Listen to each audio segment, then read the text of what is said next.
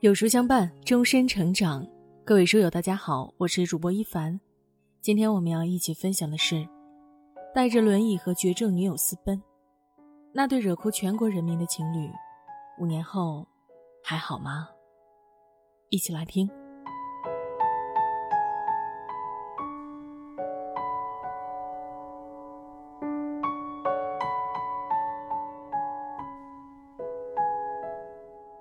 总有一种爱情，能在这个浮躁的社会里，让人们忘记功利和得失，只记住温暖和美好。从前我不相信这句话，直到遇见赖敏和丁一周。赖敏是个生来苦命的女孩，她的母亲患有家族遗传的企鹅病，遗传性小脑性共济失调，主要症状为走路摇晃、语言不清。这种病一旦发病，病人就会慢慢失去对身体的控制，最终像患有渐冻人的病人一样，不能说话，不能行动，痛苦的走向生命的终点。赖敏是在初二的时候就知道自己可能会遗传妈妈的病，她也曾在深夜里失眠痛哭，却最终接受了命运的安排。她想，活一天就乐呵一天，不如笑着面对生活吧。命运没能给他一丝慈悲。从二十一岁起，他的双脚就会不由自主的颤抖。二十三岁那年，他的父亲车祸去世。当天，他跑去疗养院看望早已不能说话、不能动弹的母亲。母亲满眼都是泪水，九天后，也离开了人世。就在那一年，医生告诉赖敏。他同样患上了企鹅病，并预言他活不过三十岁。相识相恋七年的男友听后，直接提出了分手。此时的赖敏已经陷入了绝境。父母双亡，男友离去，陪伴自己的只有一条工作犬阿宝。也许上天也不忍着赖敏在孤寂中死去，为他安排了一段惊世骇俗的爱情。在二零一四年新年到来之时，心中满是迷茫的赖敏把自己的心情写成了 QQ 签名。我不惧怕以后，我担心的是我的朋友们。如果有一天我死去了，你们怎么办？赖敏多年未联系的小学同学、初中同桌丁一周看到这段话，他十分担忧这位自己儿时的女神，便发去消息问候。丁一周回忆起自己初中时。因为成绩倒数，班上没人理自己，只有活泼乐观的赖敏愿意和自己说话。那时候，他便对赖敏暗生情愫，可惜一直没有缘分表白。在了解了赖敏患病的情况后，他直接赶到了赖敏家中。当他看到班上那个最阳光、最爱笑的女孩，在病痛折磨、至亲离世和爱人背叛的打击下，变得憔悴不堪时，他既爱又怜。他当即打包了赖敏所有的行李，扶上赖敏，带上狗狗阿宝，回到了自己的家中。一开始，街坊邻居闲言碎语不断，有人说丁一周白捡了个老婆，还有朋友质疑丁一周一时冲动，不过是在玩弄赖敏的感情。而赖敏此刻就像抓住了一根救命稻草，他感激丁一周，更不愿意在丁一周家中白吃白住。他拖着日渐不灵敏的双腿。为丁一周洗衣做饭，做些力所能及的家务。即便如此，赖敏的病情还是一天天加重了，他再也不能顺利的走路了。每个月一万多的治疗费用，几乎花费完了丁一周的积蓄。丁一周只能在理发店里不断加班，赖敏则在家里面对着四面墙，默默的流泪。在二零一四年的冬天，医生告诉赖敏不要再治疗了。没有治愈的希望。心如死灰的赖敏嘴边只剩下一句话：“我好想出去看看。”丁一周听完，决定为赖敏的生命留下一点浪漫的回忆。他拿出家中仅有的二百元，用三蹦子拉上几乎不能走路的赖敏，带着狗狗阿宝去周游中国。他说：“在他完全控制不了自己的身体的时候，我希望他的回忆是彩色的。”丁一舟盼望着赖敏在中国地图上走出一个心形，让全世界都记住他们不离不弃的爱情，记住他们的走心之旅。这一走，便是四年。两个人踏上旅途之后，为了节约经费，他们住桥洞、住帐篷，偶尔也会和好心的驴友们一起住进青旅。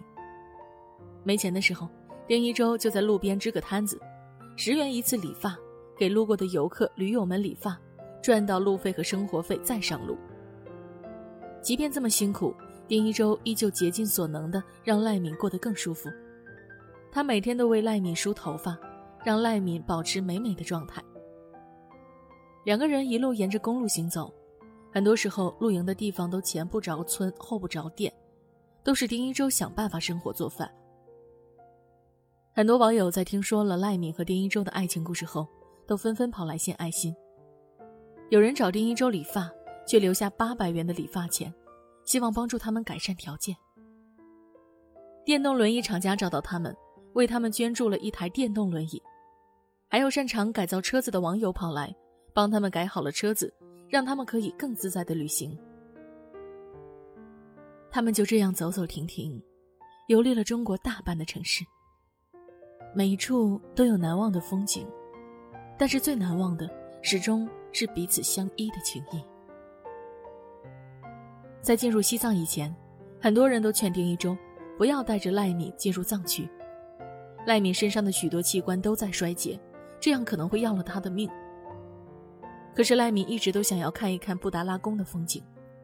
丁一舟背上行李，再背上赖敏，自己因为高原反应累得气喘吁吁，还一直硬撑着对赖敏说：“我可以的。”等到两人历经千辛万苦到了布达拉宫，丁一周突然换上了从朋友那里借来的西装，郑重地向赖敏求婚了。丁一周说：“没有你，我可以上山下海。”没有你，我哪儿都不想去。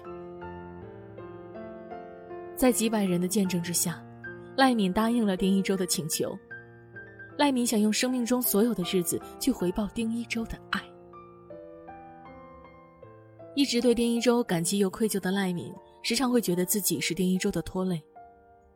每当这个时候，丁一周都会安慰他：和一个人过日子，过的是他的精神世界，不是和他的病过。一个人能跟你在精神上契合到一起就可以了，其他的都不是很重要。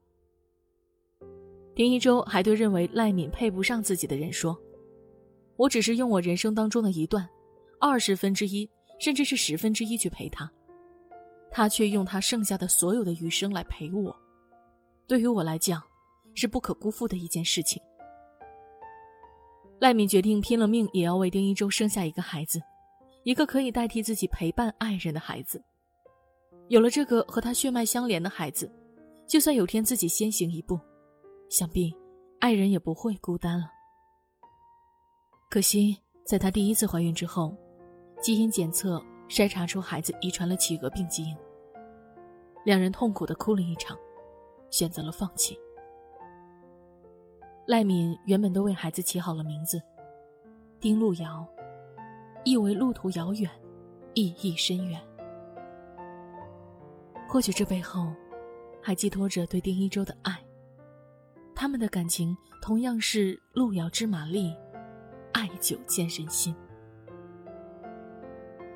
怀着对第一个孩子的歉疚，赖敏和丁一舟用自己写书、打工、做直播等赚的钱，在四川甘孜藏族自治州建了一座小小的民宿，起名为“路遥星空”。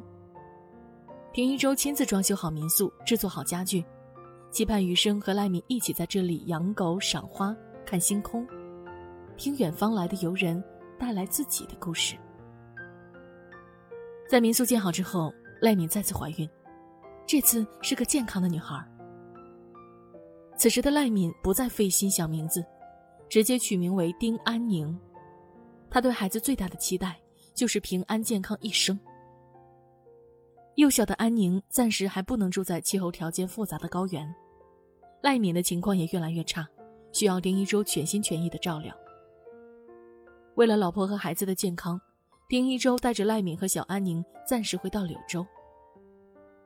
他们现在在柳州的夜市摆了一个小小的卖花摊子，一家人相依相伴，慢慢守着细水长流的幸福。赖敏曾说：“丁一周或许是他用双手双脚和老天换来的礼物。”丁一周则说：“赖敏就像一束光，成全了自己身为男人的担当。”曾有人怀疑丁一周和赖敏不过是炒作。但是炒作可以挨过一天两天，却挨不过五年十年。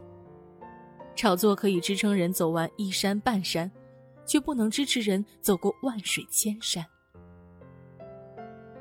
总有一种爱情，如赖敏和丁一周一般，能让人放下一切计较，甘苦与共，喜乐同享，用一生的光阴。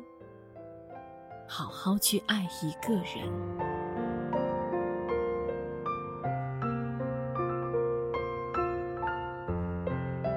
二零二零年最最最最重磅的福利即将来袭喽！有书会员权益全新升级，九月一日重磅开启，新增权益带你解锁，与二十五万书友一起瓜分一亿奖学金，坚持学习，高效成长。立即点击下方抢占奖学金名额。好了，今天的文章就和大家分享到这里。如果你喜欢这篇文章，走之前要记得点亮右下角的再看标志，和有书君留言互动哦，这样有书就能每天都出现在您公众号靠前的位置了。另外，长按扫描文末二维码，在有书公众号菜单免费领取五十二本好书，每天有主播读给你听哦。明天同一时间，我们不见不散。